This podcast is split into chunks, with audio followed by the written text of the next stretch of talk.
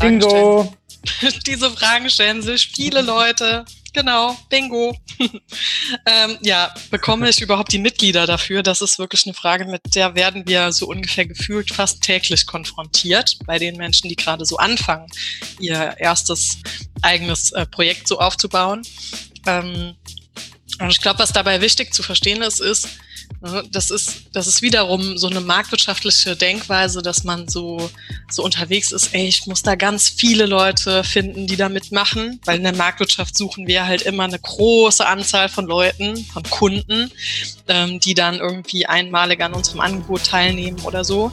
Ähm, und wir sind dann meistens so unterwegs, dass wir mit Flyern arbeiten, ne, um eine große Menge von Menschen zu erreichen. Und das ist beim gemeinschaftsbasierten Wirtschaften eben ganz anders.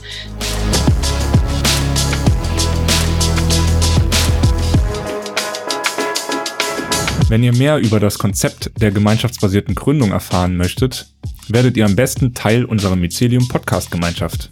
Als Mitglied erhaltet ihr Zugriff auf diese sowie weitere exklusive Folgen. Außerdem werdet ihr monatlich zu Zoom-Meetings mit uns und anderen Mitgliedern eingeladen. Dort können wir nach Lust und Laune über die Themen der aktuellen Folgen diskutieren. Für mehr Infos folgt uns doch einfach auf Instagram oder Facebook oder schaut mal auf mycelium.com vorbei. Wir hören uns.